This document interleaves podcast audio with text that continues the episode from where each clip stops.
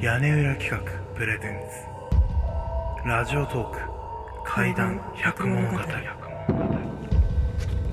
第71夜名付け親さん。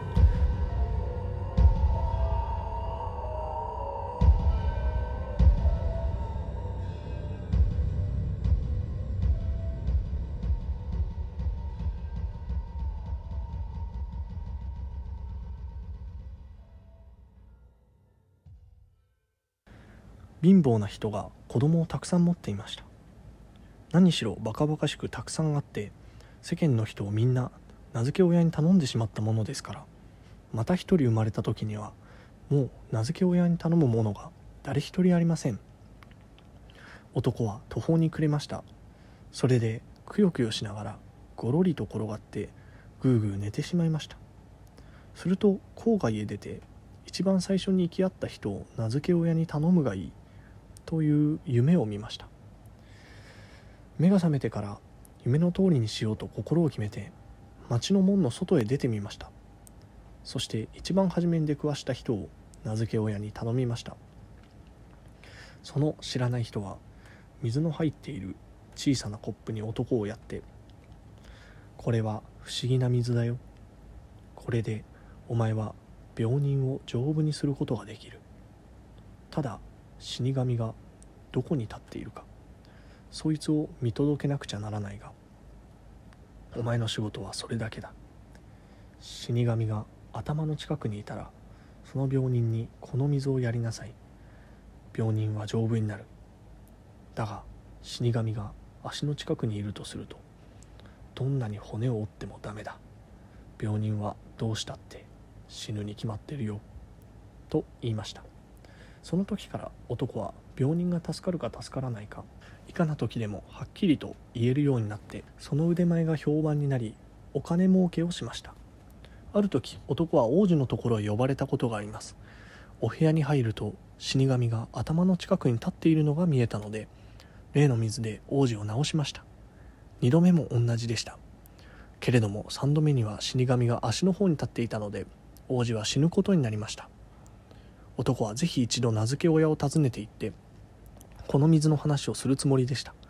ところがいよいよそのうちというのに入ってみると中の様子ときたら実に奇妙なものでした。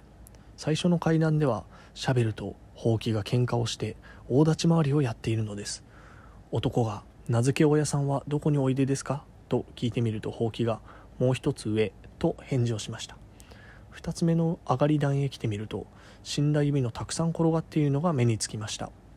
男が「名付け親さんはどこにおいでですか?」と聞いてみるとその指の中から1本が声を出してもう一つ上と返事をしました。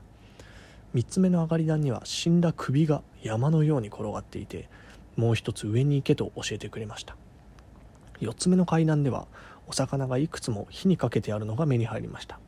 お魚はフライパンの中でブツブツとかすかな音を立てて自分たちの体を揚げ物にしながらこれももう一つ上と言いました。5つ目の階段を上りきるととある部屋の前へ出たので鍵穴から覗いてみました。そしたら例の名付け親が見えました。名付け親は長い角を2本生やしていたものです。男が戸を開けて家に入った途端に名付け親は素早く寝床へ転がってヤグを引っかぶりました。それと見て男は名付け親さんあなたのお家の様子は奇妙なんですね。私が一番下の階段へ上がった時にはシャベルとほうきが喧嘩して大立ち回りをやっていましたよ。と言うとあなたは考えの足りない人だと名付け親が言いました。それはね下男と下女でね2人で何か話をしていたのですよ。だが2つ目の上がり段には死んだ指がゴロゴロしていましたぜ。何を言いなさる？根も葉もないことを言う人だな。それはキバナバラン門人の根ですぞ。3つ目の上がり段には死人の首が山のように転がってましたよ。バカな男だな。それはキャベツの玉だよ。4つ目の上がり段で見たのはフライパンに入ったお魚でした。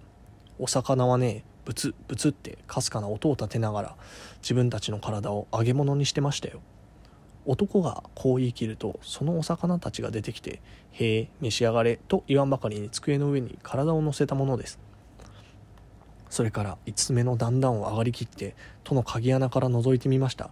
そしたら名付け親のあなたが見えました。あなたは長い長い角を2本生やしておいででした。